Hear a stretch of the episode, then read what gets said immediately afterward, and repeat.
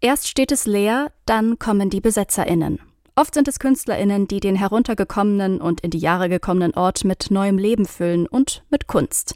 Das geht dann eine Weile gut, bis irgendein kompliziert ausgehandelter Vertrag ausläuft, kein Geld mehr da ist oder irgendein Investor kommt. Der plant dann, schmeißt raus, eckt an und macht neu. Dann steigen die Mieten und die Neuen ziehen ein, die, die sich die Tausender dann leisten können. So funktioniert Gentrifizierung quasi nach dem Lehrbuch. Ein schleichender Prozess, bei dem Stück für Stück ganze Viertel auf den Kopf gestellt werden und raue Flächen einen trügerischen neuen Hochglanzeffekt bekommen. Und genau so einen Gentrifizierungsprozess kann man schon seit Jahren in Städten wie Hamburg, Frankfurt am Main und Berlin beobachten. In der Hauptstadt etwa eröffnet in dieser Woche ein neues Quartier, das Am Tacheles. Klingt bekannt? Ist es auch, zumindest zum Teil. Denn da, wo früher das berühmte Tacheles zu Hause war, der Kunstspace in Berlin Mitte, dort befinden sich heute 275 Luxuseigentumswohnungen, ein Wellnessclub und eine Kunstgalerie. Wie hängt die Gentrifizierung in Berlin mit der Kunstszene zusammen? Das ist unser Thema in dieser Folge von Kunst und Leben, dem Podcast in Kooperation mit dem Monopol-Magazin. Ich bin Eileen Fruzina und ich freue mich, dass ihr zuhört. Hi. Kunst und Leben, der Monopol-Podcast von Detektor FM. Auf der einen Seite verschwindet durch die Gentrifizierung nicht nur bezahlbarer Wohnraum, sondern eben auch Kunsträume, denn mit ihnen beginnt häufig eine Besetzung, die dann irgendwann in Räumung und Grundsanierung des Gebäudes endet. Aber und das ist auch ein Teil dieser Entwicklung, wenn durch diese Investitionen Geld in die Stadt kommt, dann profitiert davon auch mal der Kunstmarkt, so wie es zum Beispiel beim Tacheles geschehen ist. Zwischen 1990 und 2012 wirkte in dem ehemaligen Kaufhaus in der Oranienburger Straße in Berlin-Mitte die Künstlerinitiative Tacheles. Es gab hier Ateliers, ein Kino, Ausstellungsflächen und Veranstaltungsorte, wie zum Beispiel das Café Zapata. Elf Jahre später, nach der Schließung des einstigen Tacheles, weht jetzt neuer Wind durch die ehemals abgerockten Räume. Fotografiska steht heute über dem Eingang. Tja, was ist das für ein Ort? Und wie kann man am Beispiel Tacheles Fotografiska nacherzählen, wie sich die Kunstszene zur Gentrifizierung verhält? Darüber sprechen wir mit Boris Pofalla und Elke Buhr vom Monopol-Magazin. Außerdem beginnt in dieser Woche auch die Berlin Art Week, der Höhepunkt des Berliner Kunstjahres. Jährlich zeigen Museen, Privatsammlungen, Galerien und Projekträume im Herbst, was sie an aktuellen künstlerischen Positionen aus der Berliner Szene zu bieten haben. Auch die Fotografiska ist in diesem Jahr zum ersten Mal mit dabei. Darüber spreche ich im zweiten Teil dieser Folge mit Mona Stehle, der Programmleiterin der Berlin Art Week. Aber jetzt an dieser Stelle begrüße ich erstmal ganz herzlich die Chefredakteurin des Monopol-Magazins Elke Buhr und ihren Kollegen Boris Pofalla. Hallo, schön, dass ihr da seid, ihr beiden. Hallo. Hi. Bevor wir ins Heute springen, in die Gegenwart, schauen wir noch mal ganz kurz so ein bisschen zurück in die Vergangenheit.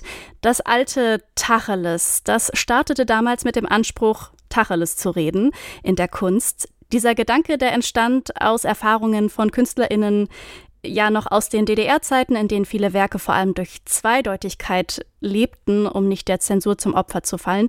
Über zwei Jahrzehnte hinweg wurde da also in Berlin Mitte Tacheles geredet. Welche Erinnerungen verknüpft ihr denn mit diesem Ort?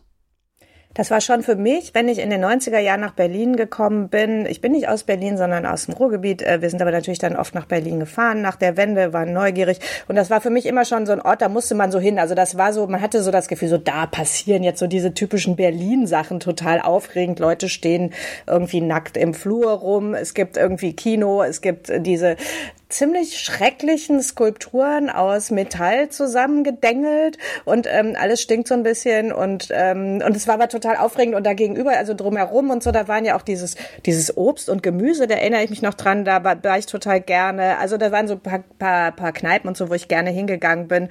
Also es war so ein Ort, wo man auf jeden Fall dachte, das ist jetzt Berlin. Mhm. Boris, hast du irgendwelche ähm, Erinnerungen oder irgendwas, was du mit dem Tacheles verknüpfst? Ich finde es lustig, dass Elke das so erlebt hat, weil ich bin ungefähr zehn Jahre später nach Berlin gekommen und äh, damals kam es mir schon vor wie so eine Gedenkveranstaltung für die 90er. Also es war es war nicht wirklich aufregend. Man hat das Gefühl gehabt, dass da etwas konserviert wird schon, was eigentlich mhm. keine Rolle mehr spielte.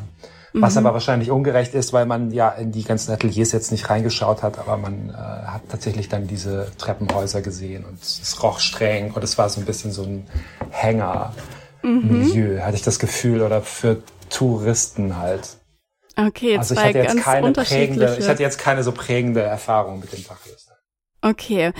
Ich habe es einleitend schon gesagt, wenn gentrifiziert wird, dann verschwinden erstmal die ja wichtigen Räume für die Kunst, aber gleichzeitig kommt eben auch Geld in die Stadt, wodurch auch der Kunstmarkt oder wovon dann auch der Kunstmarkt auf jeden Fall profitieren kann. Ein ziemlich ambivalentes Verhältnis. Was macht denn das mit der Kunstszene jetzt vor allem in, in Berlin? Naja, das ist ja, eine, es war ja ein langer Prozess. Also letztlich ist ja die, hat ja die Kunst, war ja wirklich, die Kunstszene war so ein Motor für Berlin, um das zu werden, was sie ist. Das sagen jetzt nicht nur wir Leute aus der Kunstszene so, sondern das ist, glaube ich, allgemein so anerkannt, dass da einfach was ganz Fantastisches ähm, entstanden ist in diesen Freiräumen. Alles war billig, die Leute konnten machen, was sie wollten und so weiter. Das ist eine alte, sehr, sehr oft erzählte Geschichte. Die Frage ist, ähm, ist denn jetzt wirklich alles viel, viel schlimmer? Also haben wir jetzt wirklich nur was verloren? Und da gibt's halt auch sehr unterschiedliche Meinungen zu. Also natürlich äh, kann man sagen, dass ähm, ja, also die Tatsache, dass es einfach keine billigen Räume mehr gibt, ist natürlich desaströs für die Kunstszene. Auf der anderen Seite die Tatsache, dass ein bisschen Geld in der Stadt ist und auch mal jemand ein Kunstwerk kaufen kann, ist jetzt auch nicht so von Nachteil. Also es musste, es konnte ja auch nicht so bleiben. Man kann keine Großstadt, keine äh, Metropole, irgendwie keine Hauptstadt eines europäischen Landes mit solchen Preisen und mit solchen Freiräumen haben. Das geht einfach nicht. Das heißt, irgendwie muss man sich jetzt damit arrangieren. Und ähm, aber das Schlimme dabei finde ich, das war auch in also Boris äh, hat das sehr schön geschrieben in der Geschichte in unserem aktuellen Heft, wie dumm die Stadt Berlin war, dass sie diese ganzen Immobilien alle weggegeben hat, oder Boris? Ja, dumm, äh, auf jeden Fall im Nachhinein. Ich meine, hinterher ist man immer klüger. Man muss natürlich wissen, damals hat die Stadt auch nicht damit gerechnet, dass sie so wächst. Das war wirklich damals anders prognostiziert. Und es gab leerstehende Wohnungen, was, was man sich heute kaum vorstellen kann. Aber es gab über 150.000 leerstehende Wohnungen. Sanierungsstau und so weiter. Und ähm, da hat man dann einfach schnell auch mal was verkauft, weil man dachte, ja gut, ähm, wir müssen irgendwie sanieren und zusammenhalten. Und tatsächlich hat dieses ganze Gelände, habe ich dann mal nachgeschlagen, äh, 2,1 Millionen Euro gekostet, als es 98, das war jetzt auch nicht gerade direkt nach dem Mauerfall, verkauft wurde. Und wir reden da also von Zehntausenden von Quadratmetern äh, mitten in Berlin. Und dann ist es irgendwie im Jahr 2014 weiterverkauft worden an den jetzigen Besitzer für 150 Millionen, wenn ich das richtig äh, hier habe. Und äh, mittlerweile kostet der Quadratmeter in diesem fertigen Tacheles äh, Neubau da 122.000 Euro. Also ja, man, man man möchte schon mit dem Kopf so ein bisschen gegen die Wand schlagen, oder? Wenn man irgendwie weiß, dass die Stadt Berlin das äh, oder der, der, der Senat das einfach verkauft hat für einen Preis, wo sie, man jetzt vielleicht eine Wohnung für kriegt. Ja, natürlich, aber wie oft kann man mit dem Kopf gegen die Wand schlagen, bevor man äh, da Schäden davon trägt? Also es ist halt auch ein bisschen, der Zug ist abgefahren. Der Zug ist aber eigentlich auch 1998 schon abgefahren. Ne? Also in dem Moment, wo das privatisiert wurde, war es weg. Mhm. Gutes Stichwort. Privat und Gelder bleiben wir direkt dabei. Bei der Fotografiska geht es ja um private Investitionen. Das Tacheles ist ja auch deswegen damals geräumt worden, weil der Mietvertrag da auslief und die Künstlerinitiative ja nicht mehr zahlen konnte. Welche Hebel hat denn das, das Land Berlin in der Hand, um die Szene in der Stadt mit Geldern zu versorgen? Oder ist es überhaupt etwas, was die Stadt machen möchte oder das Land Berlin? Na, die sagen das ja immer. Also, dass auch der neue Kultursenator Joe Cialo hat ja gesagt, er möchte die, äh, die Atelierförderung weiterführen. Er möchte die Kunstszene unterstützen. Die haben ja jetzt auch gerade irgendein so Deal mit den Uferhallen gemacht. Das war ja so ein ähnliches äh, Problem, mhm. die Uferhallen, wo ganz viele Ateliers sind und was dann an die Zalando-Brüder verkauft wurde. Zalando-Brüder? Jedenfalls äh, an Investoren verkauft wurde und dann auf einmal äh, war dann doch nichts mehr mit kultureller Nutzung, also hin und her. Und da hoffen sie jetzt, dass sie mit ganz viel Geld geschafft haben, die jetzt, äh, dass, dass die äh, Künstlerinnen und Künstler da bleiben können. Aber man kann ja nicht immer, das Problem ist einfach, dass so viel äh, aus der Hand gegeben wurde. Man, also man kann ja jetzt nicht sozusagen mhm. Marktpreise für die Künstler bezahlen, um die alle zu subventionieren, oder? Ähm, nein, und ich denke, man muss auch nicht unbedingt in der Oranienburger Straße sitzen äh, und sein Atelier haben. Man muss auch nicht am Times Square sein Atelier haben in New York. Man muss auch nicht in äh, Chelsea in London sein Atelier haben. Also Künstler sind immer dahin gezogen, äh, wo die Mieten günstig waren, wo man irgendwie unterkommen konnte. Und das waren nicht immer die Filetgrundstücke. Das war in Berlin einfach eine Zeit lang möglich und ähm, jetzt ist es vielleicht nicht mehr möglich, aber ich glaube auch nicht, dass man das Tacheles so hätte erhalten können. Ähm, aber zu anderen Ateliersituationen, ähm, ja klar, sollte man das fördern, dass Ateliers erhalten bleiben.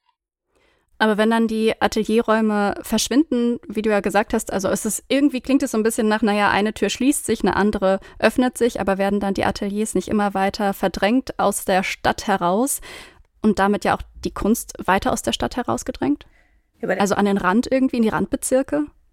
Aber das ist nicht das Problem, wenn es da wenigstens welche gibt. Also ich meine, Berlin ist groß und ähm, äh, es, es ist natürlich aber super wichtig, dass es dann wenigstens auch äh, dann ein bisschen außerhalb dann wirklich gute und äh, äh, auch lebendige Viertel gibt und Ateliers und dass die dann auch bleiben können. Also da muss halt einfach dann äh, der Senat gucken, dass es da, dass es da genug äh, äh, Räume gibt, weil das, das Problem ist ja, dass es ja nicht nur in Mitte teuer ist. Äh, also mittlerweile ist ja auch, äh, also ich, ich glaube auch nicht, dass man in Wedding oder so jetzt noch so total einfach ein Riesenatelier findet, wo man man dann gut arbeiten kann. Das ist halt einfach schon viel Druck drauf und da ähm, und da muss wirklich äh, die Stadt halt Aufmerksamkeit drauf haben, weil das ist halt genau das ähm, Pfund, mit dem sie wuchern kann. Das halt einfach hier immer noch, ist ja immer noch so, dass Leute aus New York oder London oder Paris kommen hierher und sagen, ach, ist doch eigentlich vergleichsweise noch easy hier, man kommt hier klar, man irgendwie muss nicht irgendwie 24 Stunden am Tag arbeiten, um sich überhaupt über Wasser halten zu können. Und ähm, das ist einfach total wichtig für die Kunstszene. Kommen wir noch mal kurz zur Fotografiska. Die eröffnet diesen Donnerstag am 14.09. und zwar mit gleich zwei Ausstellungen. Einmal Justifia von der US-amerikanischen Künstlerin Juliana Huxtable und Whiteface von der südafrikanischen Künstlerin Candice Brights. Was erwartet denn die BesucherInnen dort? Was finden wir dort für Kunst? Also im Fall von Candice Breitz äh, habe ich den Film tatsächlich schon mal gesehen. Ähm, sie performt dort, wie sie das häufiger macht, in ihren eigenen Arbeiten ähm, zu Texten, zu ähm, gesprochenem Wort äh, von ausschließlich weißen Nachrichtenmoderatoren und teilweise auch YouTubern und irgendwelchen Leuten, die sich in irgendeiner Form über Rassismus und Weißsein und Klasse und Gender und so äußern. Also Leute, die eigentlich in einer privilegierten Position sind, kauen sozusagen diesen äh, Weisheitsdiskurs nach und sie ist so ein bisschen parodistisch, obwohl sie eigentlich relativ ernst bleibt dabei. Ähm, und man, sie spricht quasi, also es spricht so durch sie durch. Es ist ein bisschen wie so eine besessene Geistererscheinung, die dann diese teilweise ziemlich haarsträubenden Dinge sagt. Und ähm, das ist eine Arbeit, die für ein Museum produziert wurde, ähm, fürs Volkwang in Essen, glaube ich, in, und Kunsthalle in Karlsruhe. Äh, und das andere ähm, ist eben eine große, auch wieder eine Einzelausstellung einer etwas jüngeren Künstlerin, äh, Juliana Huxtable aus den USA, ähm, wo ich jetzt in der im Vorhinein noch nicht so ganz verstanden habe, was uns da erwartet, aber sie ähm, hat sehr stark mit ihrem eigenen Körper, mit ihrer eigenen Persona gearbeitet, hat äh, Selbstporträts gemalt, die auch wieder gesampelt, fotografiert, dann wieder übermalt. Das sind so ja, Wesen zwischen Mensch, Tier, zwischen den Geschlechtern. Es ist sehr fluide. Ich glaube, die ganze Praxis ist sehr fluide. Er streckt sie auch über verschiedenste Medien. Ah, sie macht Musik, sie legt auf, sie schreibt. Ähm, es klingt ganz interessant, muss ich sagen, aber ich habe noch kein so genaues Bild davon, was es sein wird. Hast du eine bessere Vorstellung, Elke? Nee, ich meine, es sieht wahnsinnig hip aus, um das mal zusammenzufassen. Das ist eine gute Zusammenfassung, auf jeden Fall. Also genau, äh, also so totale so Knallfarben und so und äh, also die Frau ist ja auf jeden Fall cool, irgendwie ist äh, legt ja auch auf und also das ist so eine äh, so, so eine so eine Szeneposition eigentlich und das das finde ich irgendwie schon ganz gut. Ähm, ich finde das interessant, dass die das Fotografiska genau mit sowas startet. Ich meine, das ist ja äh, eben, die müssen sich ja jetzt auch so ein bisschen wehren gegen diesen, äh, gegen das Gefühl, dass man sagt, okay, da kommen jetzt irgendwie die reichen Investoren, kommen in dieses irgendwie tot renovierte Tacheles-Gebäude Gebäude und äh, äh, eignen sich da eigentlich so eine Underground-Geschichte an. Und äh, das machen sie dann jetzt mit eigentlich mit Positionen, die, wie Boris, äh, wie du es auch geschrieben hast, ja wirklich nicht Mainstream sind und wo man sich auch so ein bisschen fragt, als zum Beispiel, wie fühlt sich eigentlich Candice Breitz jetzt in diesem Setting? Wie, wie fandest du das denn, Boris, die, diese, diese äh, Konstellation? Ich finde es insofern interessant, als dass Candice Breitz ja auch eine Galerie hat in Berlin, wo sie auch zeigt. Also sie ist jetzt anders, glaube ich, als, als ähm, Juliana Huxtable, die, äh, die nicht so äh, präsent ist in Europa oder nicht ganz so präsent ist, auch in Berlin. Ähm, hat man sie natürlich schon häufiger in Berlin gesehen und auch in Deutschland. Ähm, aber ja, why, why not? Also es ist natürlich ein Raum, den man da für sich nutzen kann und ähm, es ist irgendwie, also es sind beides sehr, sehr gegenwartsbetonte Positionen. Das heißt, die wollen uns etwas über die heutige Zeit erzählen und behaupten auch eine gewisse Relevanz. Uh, und ich glaube, das ist genau das, was sich Fotografiska für Berlin vorstellt. Wenn man das jetzt mit an, dem Programm in anderen Filialen vergleicht, ähm, das ist dann schon ein bisschen mehr so Helmut Newton äh, Museum, Peter Lindbergh Modefotografie, die Stars, dies, das. Also es ist so ein bisschen mainstreamiger. Und ähm, die Programme werden vor Ort gemacht. Also es ist tatsächlich so, dass die keine Klone in die Welt setzen wollen, was auch komplett widersinnig wäre, denn alle wollen ja mit diesem Berlin-Mythos auch wuchern können. Und äh, hier muss man natürlich ein bisschen was anderes zeigen als äh, in Stockholm oder New York. Ich finde, es klingt auf jeden Fall super interessant und wie Elke gesagt hat, sehr hip. Also ähm, ich möchte jetzt äh, kurz aus unserem, aus unserem Gespräch wollen wir langsam aussteigen, damit ich noch Zeit für Mona habe ähm, und würde das Gespräch gerne beenden mit einer Frage, Boris, die du in deinem Text eröffnest. Und zwar, ist der Neuzugang eine, eine Bereicherung des Kunstgeschehens in einer erwachsener gewordenen Metropole oder nebenbei auch ein weiterer Meilenstein auf dem Weg zum Ausverkauf Berlins? Wie ist eure also Position dazu? Äh, Elke zuerst, bitte. Was ich? Ja. ich war noch nicht mal da. Ich glaube, das ist äh, so, so ein Ausverkauf Berlins. Also ich fand das gut, Boris, was du gesagt hast vorher die Sache war ja, der Drops war ja gelutscht. Also ähm, es, es ist ja, es ist sowieso, also die das Tacheles Gelände ist halt jetzt irgendwie komplett, ähm, kom komplett kapitalisiert. Da kann man nichts mehr machen. Und da kann man auch sagen, okay, dann ist Fotografiska vielleicht noch das kleinste Übel. Und ähm, wenn die ein gutes Programm machen, dann bitte. Und wenn dann die Leute da hinkommen und so, dann, dann, äh, also Hauptsache, da ist jetzt nicht nur, da ist jetzt nicht irgendwie H&M oder eine Bank drin oder das Samurai-Museum wie jetzt in der, ähm, in der Auguststraße. Ne? Also ähm, es ist so, deswegen denke ich, ähm, ich will erst mal gucken, wie das da ist und äh, vielleicht ist es, macht's ja richtig Spaß. Ja, und äh, im Grunde genommen ist es natürlich auch immer noch ein Schritt, der danach kommen kann, nach der Gentrifizierung. Ähm, das haben wir zum Beispiel im Quartier 206 gesehen. Das war auch mal der gleiche Investor, ähm, der das gebaut hat. Und das ist ja eigentlich mehr oder weniger dann nach der Gentrifizierung so implodiert. Ne? Also das sind ja dann auch Teile, äh, das sind ja oft so kommerzielle Unternehmungen, die auch schiefgehen können. Und dann kommt wieder irgendwas Neues. Also deswegen denke ich auch nicht, dass dieser Prozess unumkehrbar ist, ehrlich gesagt. Also vielleicht also ist das Ganze wieder besetzt in zehn Jahren, weil es leer ja. steht. Mhm. Ja, geil, ja, geil. Wir hoffen einfach, dass sie ihre ganzen äh, Luxuswohnungen nicht verkauft kriegen und dann jetzt wieder die nächste Zwischennutz. Dann bin ich gespannt, wie es in zehn Jahren aussieht. Ich danke euch, Boris Pofalla und Elke Buhr, für unser Gespräch über das Tacheles Berlin Mitte und die Gentrifizierung in Berlin. Danke. Sehr gerne.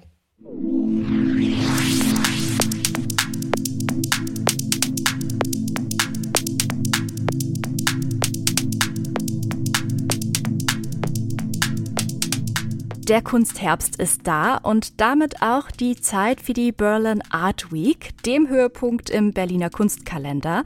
Sie vereint Museen, Privatsammlungen, Galerien und Projekträume der Berliner Kunstszene und bündelt damit Aktivitäten und Institutionen und verschafft ihnen und ihren Akteurinnen auf diese Weise auch mehr Aufmerksamkeit. Und sie holt natürlich Menschen in die Stadt. Kunstinteressierte Künstlerinnen und auch Sammlerinnen. Die Berlin Art Week findet in diesem Jahr zum zwölften Mal statt.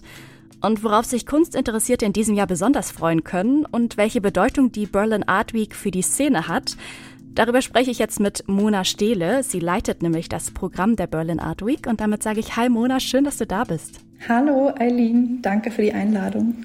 Sehr gerne. Wir starten direkt mit der ersten Frage. Die Berlin Art Week leitet den Berliner Kunstherbst ein, habe ich gerade schon gesagt. Worauf freust du dich dann am meisten? Oh Gott, das ist gleich die schwerste an, die schwerste die Frage, Frage am Anfang. Das ist immer wirklich tatsächlich die allerschwerste Frage, die man eigentlich äh, immer im Nachhinein besser mit seinen eigenen Highlights beantworten kann. Ähm, ich freue mich auf so viele verschiedene Dinge, deswegen würde ich jetzt wahrscheinlich eine Stunde reden, wenn ich jetzt äh, loslege. Wir versuchen einfach immer einzuladen, so viele Orte wie möglich zu besuchen und dann, dass jeder so sein bisschen so seine eigenen, seine eigene Festivalwoche zusammenstellt und ähm, genau. Bei dir ist es ja wahrscheinlich auch erstmal mit sehr viel Arbeit verbunden, bis es dann vorbei ist wahrscheinlich, oder? Ja, wobei, wenn die Woche dann wirklich losgeht, fühlt sich gar nicht mehr wie Arbeit an, weil man dann einfach wirklich auch wie das Publikum unterwegs ist in der ganzen Stadt von einer Station zur nächsten geht, so viele Eindrücke sammelt, dann fühlt sich das gar nicht mehr wie Arbeit an. Sehr schön. Im vergangenen Jahr lag ja der Fokus der Berlin Art Week auf Orten, wo Kunst entsteht. Im Zentrum standen damals die Uferhallen im Wedding. Das Thema war Gentrifizierung.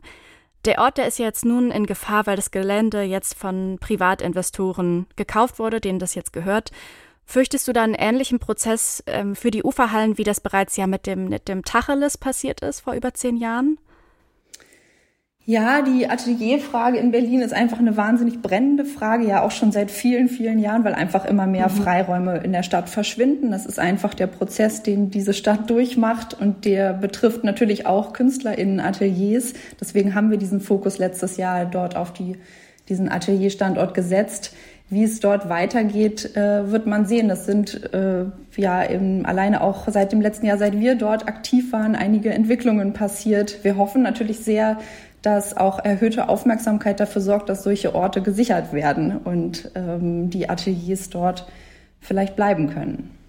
Mhm. Was macht denn das mit der, mit der Kunstszene, gerade jetzt in Berlin, wenn diese, diese Orte verschwinden, diese Ateliers?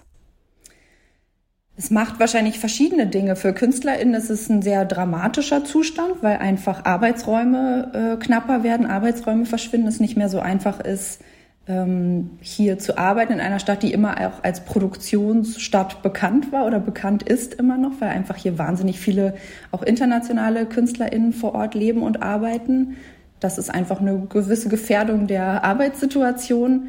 Und auf der Institutionsebene merkt man auf der anderen Seite, dass wahnsinnig viele neue AkteurInnen in die Stadt kommen. Das ist die Kunstszene sicherlich auch ein Stück weit verändern wird, aber dass auch viele neue Impulse in die Stadt kommen mit neuen AkteurInnen, mit neuen Strukturen von Institutionen und Beteiligten. Mhm. Genau. Gehen wir mal auf das Thema Institutionen. Die Berlin Art Week, die wird vom Senat bezahlt. Berichtige mich, wenn das nicht so ist. Die Fotografiska gehört einem Privatunternehmen aus Dänemark. Was bedeuten denn auch so diese unterschiedlichen Geldtöpfe für die Arbeit innerhalb und natürlich für die Kunstszene in, in Berlin? Die Berlin Art Week ist finanziert vom äh, Kultursenat und auch vom Wirtschaftssenat und äh, von einem privaten Sponsor der Berliner Volksbank in diesem Jahr zum ersten Mal. Ähm, das kommt sozusagen also aus verschiedenen Töpfen, die Finanzierung für dieses Kunstfestival.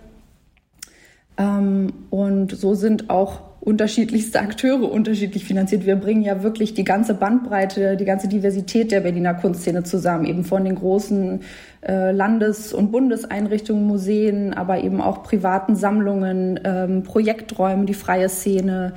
Wir verbinden ja wirklich in der Woche die ganze Diversität und da sind natürlich auch mit neuen Akteuren wie Fotografiska ähm, ja, neue Player in der Stadt, die dieser Kunstszene beitreten. Ich habe es die ganze Zeit also falsch ausgesprochen, die Fotografiska. Du hast es ja wahrscheinlich richtig gesagt, die in dieser Woche ja am, am alten Tacheles eröffnet wird, ist jetzt zum ersten Mal bei der Berlin Art Week mit dabei. Wo verortest du die denn innerhalb der Kunstszene in Berlin? Weil ich habe verschiedene Sachen über, darüber gelesen, wie das aussehen wird. Ich habe es ja noch nicht gesehen, dass es über drei Etagen ist und dass da irgendwie ein Restaurant mit drin ist. Genau, Fotografiska ist sicherlich für Berlin eine neue Art der Institution, wo Gastronomie auch ein Teil ähm, des Modells ist. Das ist Fotografiska ist bei uns in der Sektion Featured mit dabei. Da haben wir in diesem Jahr aus über 90 Bewerbungen zwölf Sonderprojekte ausgewählt. Ähm, und all diese Projekte sind ganz spannende neue Modelle von Institutionen in der Stadt. Und da ist Fotografiska eben eines davon, was wir auch ganz gespannt beobachten, wie es sich entwickeln wird.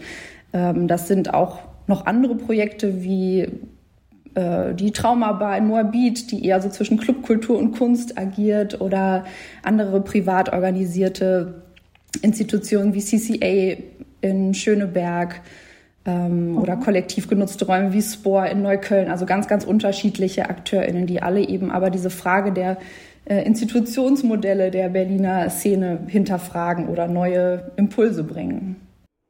Mhm, du hast schon gesagt, es ist jetzt was mit der Fotografiska kommt was ganz Neues nach Berlin. Zieht das auch neue andere Menschen an? Das wird man sehen, das wird sich zeigen. Sicherlich, die ja. Stadt zieht, glaube ich, generell auch jenseits von einer einzelnen Institution einfach neue Leute an. Das ist ja auch schön, dass man in der Stadt hm, unterschiedlichste Publika zusammenbringt und dass man sozusagen nicht nur unter sich bleibt, sondern dass man auch äh, neues Publikum anzieht. Mona, wie ist denn das? Ähm, letztes Jahr, ich habe es am Anfang gesagt, war das Thema so ein bisschen Gentrifizierung im Groben. Gibt es dieses Jahr auch ein Thema für die Berlin Art Week oder wie sieht das aus? Genau, wir setzen mit der Festivalwoche kein übergeordnetes Thema. All unsere Partner kuratieren ihre Programme eigenständig, aber wir versuchen natürlich jedes Jahr so ein bisschen rauszu, rauszufiltern, was so die Themen der Gegenwart sind. Und in diesem Jahr ist es eine sehr politische Ausgabe, sehr politische Festivalausgabe mit vielen, vielen großen Kooperationsprojekten, wo sich Institutionen zusammengetan haben und so zu sozialen und ökonomischen Fragen unserer Gegenwart arbeiten. Das ist zum Beispiel die DAAD-Galerie, die gemeinsam mit dem neuen Berliner Kunstverein und der Galerie im Körnerpark ein großes Kooperationsprojekt zum Berliner Künstlerprogramm macht, was für Berlin ein sehr wichtiges Thema ist. Es gibt eine Gemeinschaftsausstellung vom Brücke Museum und dem Schinkel Pavillon zu dem Thema der Auswirkungen von Krieg und staatlicher Gewalt auf Kunstproduktion aber auch ein sehr brennendes Thema Fragen der Nachhaltigkeit, die zum Beispiel in der Ausstellung Image Ecology von CO Berlin behandelt werden und die wir auch an unserem diesjährigen Festivaltreffpunkt an der neuen Nationalgalerie so ein bisschen zum Thema machen, das Thema Nachhaltigkeit, Transformation von Stadträumen und Institutionen. Nochmal zurück zur Berlin Art Week und was da zu sehen sein wird hast du ja schon gesagt, ist ein ziemlich breit gefächertes Programm. Es gibt zum Beispiel Kunst der Moderne von Edward Munch in der Berlinischen Galerie, bis hin auch zu, ähm, zur Aufführung von Gordon. Ähm, das ist eine Inszenierung der britischen Künstlerin Mariana Simnett, die in ihrem Werk die griechische Mythologie mit KI verbindet, würde ich jetzt sagen. Mariana Simnett hat sogar mit der Björk Choreografin Margret Bjana Dottir, ich hoffe, ich habe es einigermaßen richtig ausgesprochen, zusammengearbeitet. Worauf können sich BesucherInnen noch freuen? Du hast gerade schon so ein paar Adressen genannt, aber hast du noch mal Lust, ein bisschen Lust auf die Berlin Art Week zu machen? Ja, total. Du sprichst es schon an. Performances sind ein Schwerpunkt dieses Jahr mit Mariana Simnet der LAS Foundation im Hau Hebel am Ufer. Eine Premiere, auf die wir uns alle total freuen. Da muss man gucken, ob man noch Karten bekommt. Das ist, glaube ich, schon fast ausverkauft. Oh. Ähm, andere tolle Performances von Nina Bayer und Bob Kiel im Haus am Waldsee. Da wird quasi die, der Ort draußen im Garten aktiviert zur Art Week. Ähm, an der neuen Nationalgalerie, unserem diesjährigen Festival-Treffpunkt, gibt es Performances von Göksu Kunak, von äh, Yoko Ono. Also ganz wow. tolle Performance-Programme. Es gibt ein ganz tolles, ähm, ganz tollen Schwerpunkt auf digitale Kunst im Digital Art Lab im Haus am Waldsee, fünf Tage lang mit Coding Art Labs und zahlreichen Gesprächsveranstaltungen. Das ist sicherlich auch ein eines der Highlights. Viele Einzelpositionen, Coco Fusco, Camila Rashid in den Kunstwerken, Annika Kaas, Raffaela Vogel, also wahnsinnig viele starke Einzelpositionen und natürlich die Kunstmesse in Tempelhof, das Gallery Festival erstmals im Studio Mondial im Westen der Stadt, ein kuratiertes äh, Programm aus den Galerieprogrammen und zahlreiche andere Dinge. Das klingt auf jeden Fall nach sehr viel Programm und sehr viel Unterschiedlichem, was ähm, ja, Kunstinteressierte sich dort anschauen können. Vielen Dank dir, Mona, für das Gespräch über die Berlin Art Week. Gerne, danke sehr. Alle Infos zu den Ausstellungen, die wir in dieser Folge besprochen haben, findet ihr natürlich auch nochmal auf unserer Website detektor.fm. Da findet ihr natürlich auch alle anderen Folgen von Kunst und Leben, dem Podcast in Kooperation mit dem Monopol Magazin. Außerdem möchte ich mich an dieser Stelle natürlich wie immer ganz herzlich bei meiner Kollegin Sarah Marie Plekat bedanken. Sie hatte nämlich die Redaktion für diese Folge. Mein Name ist Erlin Wrozina. Ich bedanke mich bei euch ganz herzlich fürs Zuhören und vielleicht hören wir uns ja auch in der nächsten Folge direkt wieder. Bis dahin, ciao. Kunst und Leben. Der Monopol-Podcast von Detektor FM.